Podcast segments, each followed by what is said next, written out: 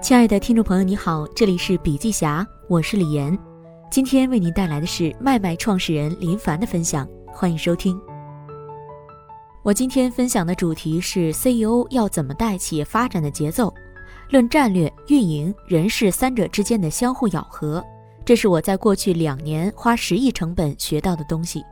今天我想把麦麦踩过的坑和经验分享给大家。C 轮开始要建立战略、运营、人事流程。摩托车、拖车、火车，麦麦是二零一八年四月份的时候获得 D 轮融资，同年三月我成为湖畔学员，当时感觉自己处在了人生巅峰。实际上，经过很长一段时间的折腾后，我发现自己其实一直是处在零到零点一的状态，还没有到零到零点一到一的状态。打个比方。如果我们骑一辆摩托车或者骑一辆自行车，在特别窄的胡同里可以随便骑；如果我们开的是一辆拖车，转弯的时候就要考虑会不会撞到或碰到后面那辆车；而如果我们开的是一辆大的带挂货车，那就更复杂了。但如果我们开的是一辆火车，就变得简单了。虽然挂了很多节车厢，但有了轨道后，方向相对容易把握。创业其实就是在不同的阶段发力。刚开始的时候，CEO 都是在用自己擅长的能力去经营公司。因为我对产品技术擅长一点儿，那我可能在过去很多年都在用研究产品技术的角度来经营一家公司。有的 CEO 是销售出身，可能他对客户的需求点把握的就特别准确透彻，每次都能开单，产品卖的比别人好。在这种依靠单一技能的状态下，公司成功的时候就是零到零点一阶段。如果公司要继续发展，要去关注很多东西，尤其是人。不管你原来是擅长销售还是产品技术，最后都得关注人。这时，创始人的思维就要开始拔高。你要研究战略，也就是看两年以后、三年以后，甚至看十年以后。这件事儿说起来容易，但你要花时间去研究怎么才能看十年。但公司的具体运营还不能丢，每天还得研究各种各样的业务报表。等真正到了火车阶段，企业的第一曲线就画出来了。这时，组织就变得非常重要，因为所有事情都是人干出来的，运气也变得很重要。因为企业轨道已经铺下了，轨道终点是人气旺还是不旺的地儿，大家再牛，再怎么看未来，都有很大的运气成分。过去两年，在麦麦已经进入建立战略、运营、人事流程，并且把公司整体运作上一个台阶的时候，我花了十亿元，还在很嗨的研究用户需求，关注产品应该怎么优化和改进，导致公司营收在很长一段时间里直线下滑。现在回看这个过程，我自己有一个深刻反思：如果我在 C 轮时能够理解战略、运营、人事流程之间的关系。那我就不会在这个节点上犯这么大的错误。公司多大是运气，但起伏是实力。在讲这部分内容前，我还是做个名词解释，让大家对战略、运营、人才有统一的认知。战略是基于用户和客户价值、竞争格局、市场发展趋势等因素，制定公司发展规划。战略的制定要符合使命愿景，要不断迭代优化。运营特指公司为了达成战略目标，把公司各业务、营销、职能部门整合在一起，让大家凝聚在一起发挥力量。人事人才的选用、育态流、组织设计、文化价值观等。我当时在准备这个题目的时候，有同学问我说：“你研究的这三大流程，不同的公司、不同的行业会不会不一样？”确实，每个公司在类似阶段都干了类似的事情。原因大概是好不容易创业多年，熬到一个快速向上的状态了，总想多干点什么，做更多更大的事情。比如龙湖地产扎根重庆后进军全国，开始在全国地产布局；阿里巴巴的 B to B 业务成熟后，开始做 C to C 业务。当公司业务持续增长后，所有人都开始重视一件事：成本、效率和扩张。这时候，运营变成了一个非常重要的体系。比如龙湖地产从重庆往其他城市开拓的时候，最开始时是 fail 的，只有个别成功了。然后通过比较、优化、改进，把那些没做成的地方再做起来。关明生进入阿里巴巴后，对文化进行了优化，做了淘宝的战略布局。这个时候，大家才开始真正的系统化，开始做人才的引进、组织、文化的建设等。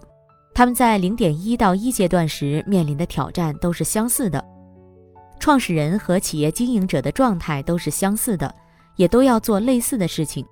只是有些人很牛，他走过来了，他会跟大家讲是公司运气好。其实我觉得最后公司能够成长多大是个运气问题，但在过程中的起伏却是实力问题。如果我们的实力没达到，就会不断踩坑，就会觉得创业维艰。如果今天你发现有一些人走得很顺，背后不是运气问题，而是他的眼界、能力、方法恰巧避开了很多坑。为什么很多连续创业者发展的很顺利？就是因为他创业的次数多了，不同阶段的坑都在他前几次创业的时候踩完了，所以我觉得流程在很多公司或领域都是有通用性的。我们要在这里花足够的时间去研究、去思考、去实践。但大家要注意一件事：你在 A 轮、B 轮时去研究和实践，付出的代价是很少的；在 C 轮、D 轮及往后一轮时去研究，付出的代价会越来越大。战略运营人事流程的关键是什么？战略，想做、可做和能做。零点一到一阶段战略流程的关键是什么？其实就是曾明教授常说的想做、可做、能做，在三者的结合处找到该做的。我在湖畔上完课后回去就拉了一堆高管开始讨论，但会发现大家分不清楚这个事情到底是想做还是能做还是可做。可能很多公司都是这样。什么是想做？如果创始人的野心够大，那全世界的事情他都想做。看到金融发展好就想做，因为他能创造用户和客户的价值；看到医疗健康发展好也想做，因为他对社会很有帮助，而且还是万亿级的大产业。贪心的人很好分辨，贪心的人想做的事情特别多。什么是可做？可做是指我在每一个想做的领域里面界定清楚竞争对手。举个例子，麦麦是做社交招聘业务的，只要是做招聘的，如五幺招、智联招聘、Boss 直聘、拉钩、猎聘、五八同城等，全是我们的竞争对手。但把竞争对手跟客户价值研究透了以后，你会发现你的竞争对手可能就是这么一两个人。如果你有很清晰的那一两个竞争对手，下一步就是干掉他。什么是能做？我们经常会说，我们的基因、特质、壁垒决定了我们能做的事情，这是非常感性的思考方式。那到底什么才叫能做？背后需要跟运营流程结合在一起，才能去判断。你在一开始所做的判断都不见得是准确的。运营到底怎么定目标？战略之外，企业在零点一到一的发展阶段时，运营流程的关键要注意下面三个要素。拍脑袋定的目标都没实现，运营实际上是我们日常在做的一个事情。所有的创业者每年都要跟董事、股东讲，今年的目标是怎么设定的，如何实现这个目标，年底复盘，明年打算怎么做，这是一个完整的运营周期。我自己最开始的时候，目标的设定就是拍脑袋，因为早期很难去设计目标。我在湖畔的时候，经常听马老师讲一天收入一百万，一天利润一百万，一天纳税一百万，这几个目标感觉都是拍脑袋想的，所以我就觉得我们定目标也可以拍脑袋呀。但最后拍了很多脑袋说的目标都没实现，然后我们进入了另一个极端，对目标做精算。我们对活跃目标做过一次精算，不同行业的行业人群数、转化率。我们对收入目标也做过一次精算，销售额、销售的人效，你打算从事哪些行业？哪些行业的市场潜力大？做完精算后，你会发现另外一个很头痛的问题：你在精算时脑海中已经形成了打法，但可能三个月后打法就变了，因为这个市场变了，跟你之前的认知不一样了。这时算出来的目标天差地别，于是团队要重新设定目标。如果一个公司的目标一年换了三次，那肯定就不知道该往哪儿走了。定目标要看竞争对手。如果在探索期的时候，我们还可以说今年目标没有实现，没关系，我们可以学，明年可以再来实现一个更好的目标。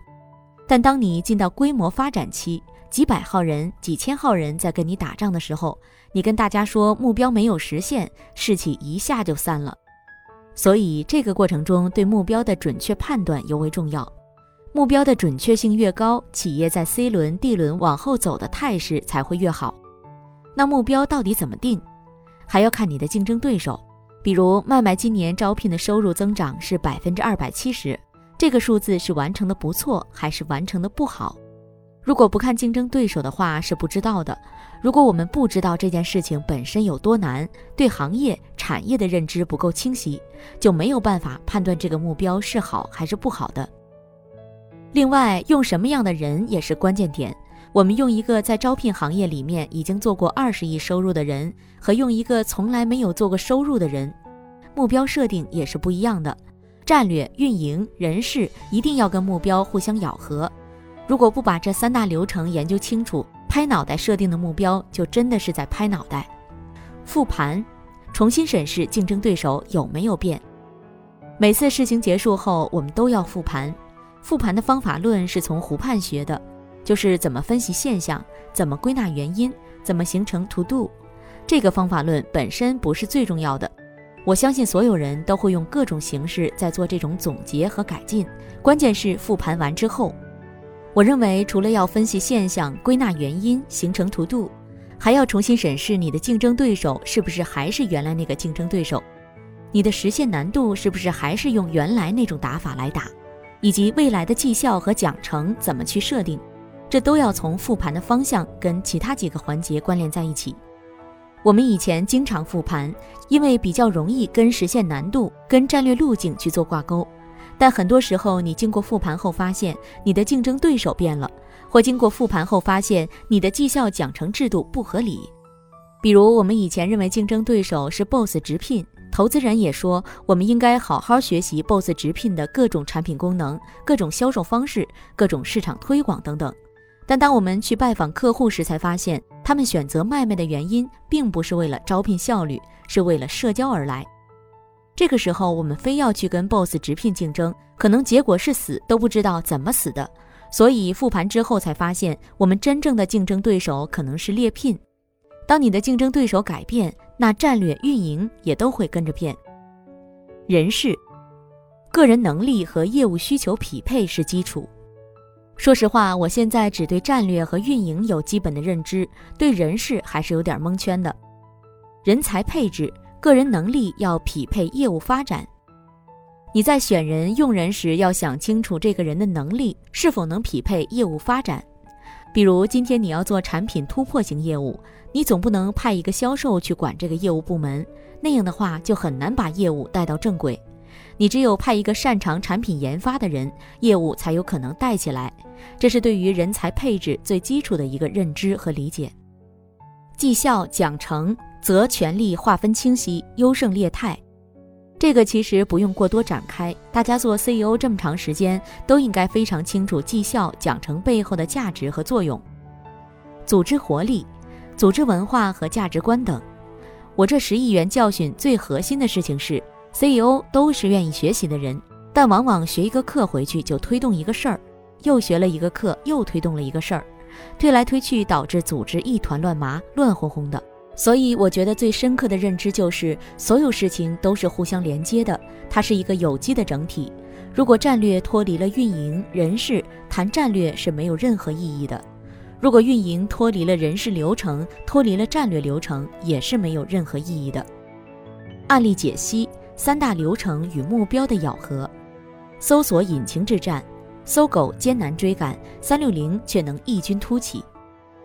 我之前在搜狗经历过搜索的战国时代，当时搜索引擎是 PC 时代的商业模式的王者，是最赚钱的商业模式。十年前，百度绝对是在中国互联网领域里面最垄断的一家公司，最赚钱的一家公司。所以在二零零三年的时候，搜狐也开始做搜索引擎。搜索引擎对技术要求特别高，所以我们在一年半时间里，从清华计算机系招了将近一百个人，选择用技术突破来做搜索竞争的战略关键点。二零零五年，我们差不多能做到盲测。什么叫盲测？就是我们把百度搜索和搜狗搜索都去掉样式，把样式变成一模一样，让大家来搜索，最后让他们选左边好还是右边好。我们每一次的盲测都是百分之六十以上的胜出率，也就是说，大部分人在多次搜索以后，都会觉得搜狗的搜索结果比百度的搜索结果好。但很悲催的是，在接下来的四年时间里，我们的 UV 收入却持续下降。为什么会这样？这背后就跟实现难度、竞争对手是有很大关系的。第一，百度在2005年上市后，有极大的资本在推动他们去采购足够多的流量，做更多的市场推广，这是竞争对手的特点。第二，我们自认为搜索结果有百分之五十的胜出已经很牛了，但实际观察了用户的行为后，发现用户如果用了搜狗搜索，觉得搜索效果不好时，就会想起用百度再搜一遍。虽然我们胜出率有百分之五十多一点，但用户还是有很大概率能在百度搜到好结果，所以用户就会有一个想法，还是百度好用。这就是品牌的认知。互联网要靠技术和产品的优势比别人好，就一定要好一个量级，不然就是先出来的人先占领心智。当时国内有很多搜索都挂了，比如中国搜索、新浪搜索、网易搜索等，但是三六零搜索却突然崛起了。为什么？因为当时搜索的入口主要是浏览器的搜索框和网页导航的搜索栏，三六零用安全卫士的优势改了用户的搜索入口。通过这个案例可以看出，我们在定目标的时候，除了要考虑竞争对手，还要考虑用什么样的战略打法跟竞争对手 PK，选择什么样的核心切入点 PK，这会使目标的差异性变得极其巨大。这就是搜狗连续四年市场份额下滑，跟三六零一个月就把 PC 市场占领到百分之二十五的原因。阿里与美团，组织部与反组织部。二零一八年，大家都在讲阿里的组织部特别牛。我们以前的想法是人才从外面招，但阿里不是，阿里是从组织内部培养。这种组织内部培养人才的方式叫轮岗。但我们跟美团的人聊，他们完全不认同人才应该从组织内部培养的方式。他们把人才分了五个层次：第一个层次能打仗；第二个层次愿意打仗，有勇气去打仗，有决心能打赢这场仗。第三个层次能打硬仗，比如美团刚做酒店业务的时候，携程已经上市十年了，这时候的竞争对手是一家标杆上市公司，这时你要跟他打仗就是场硬仗。第四个层次能打赢硬仗，第五个层次能连续打赢硬仗，这在他们看来是人才的不同阶段。美团的人解释说，阿里组织部的人才之所以能调来调去，是因为他们的工作内容比较相似。所以在前十到十五年都比较成功，因为那个时候阿里没有大的竞争对手。但这几年阿里打的就有点辛苦了，电商要跟拼多多、京东打，饿了么要跟美团正面硬打，金融方面蚂蚁金服要跟微信支付打。在打这种硬仗的时候，组织部那套运作方式就不那么可行了，因为阿里组织部的打法是有时代背景的。二零零零到二零一零年，中国互联网遍地黄金。那个时代的竞争跟今天的竞争完全不在一个位面上，只要你有一些优势就可以胜出。但今天的竞争太惨烈了，是全方位的竞争，用组织的打法一定会降低效率，而用关键人才能够连续打赢硬仗的人，可能是最有效率的。所以 CEO 要在公司的效率和未来的成长性上不断做取舍。如果你现在要跟市值千亿美金的公司打仗，这场仗怎么打？跟你现在用什么样的人有很大关系，你到底用的是内部组织培养出来的人，还是从市场上面挖到的竞争对手里最牛的人，还是你跳出整个竞争对手的领域挖到的全行业最牛的人？这是完全不同的人才配置的思路。麦麦三次失败的创新，二零一九年我们在麦麦内部轰轰烈烈搞了三次创新。第一，内容社区，麦麦实际上是一个资产社交平台。有很大的内容社区，所以我们就想把同行业的圈子交流在我们平台上做起来。简单来讲，就是微信群模式。我们经常有各种各样的行业群，每个群的痛点是什么？一，只能有几百个人；二，文件七天后自动过期，信息的沉淀非常低。我们作为产品经理出身，特别擅长找各种各样的痛点。我就想，怎么设计一种产品，让成千上万的人讨论一些事情。能讨论得开，能沉淀得好，这绝对是一个需求。我们当时还头脑风暴了几天几夜，想到了一些很有意思的点。跟做这件事情的人反复交流、反复讨论，最后我确定他跟我的想法是一模一样的，然后把这件事交给他干了。第二，内推。我们知道招聘中高端人才的时候，百分之五十以上的人才都是靠朋友推荐的，但今天没有有效的朋友推荐流程，这也是个痛点，也是个需求。然后我们想了一个很牛的产品形态，也交给了另外一个人干，但这个人不是跟我的想法不一样，于是为了盯住他，我决定自己跳到这个项目里，跟他一起做这个事情。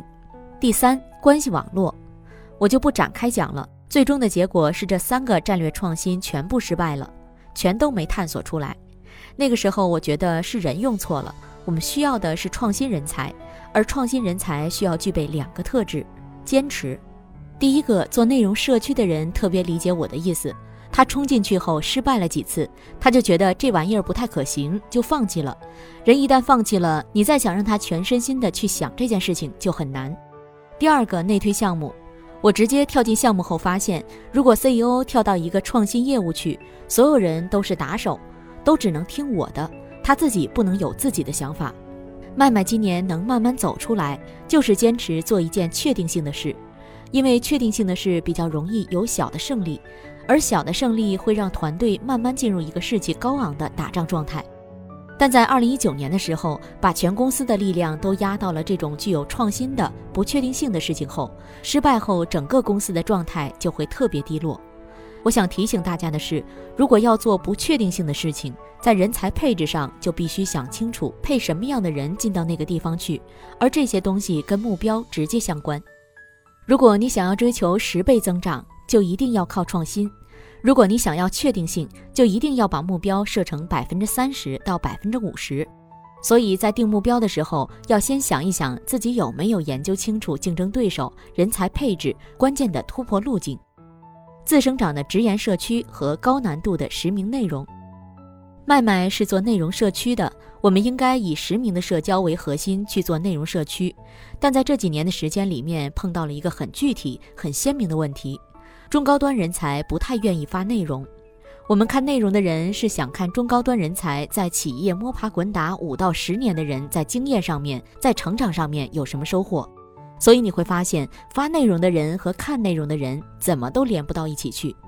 但另外一个事情是我们的匿名社区直言，从创立麦麦开始就有这个板块，到现在从来都没有投入超过五个人去做这个功能，但这个功能一直很火。这是一个很有意思的产品形态，就是你没投入多大力量，它也会自行成长。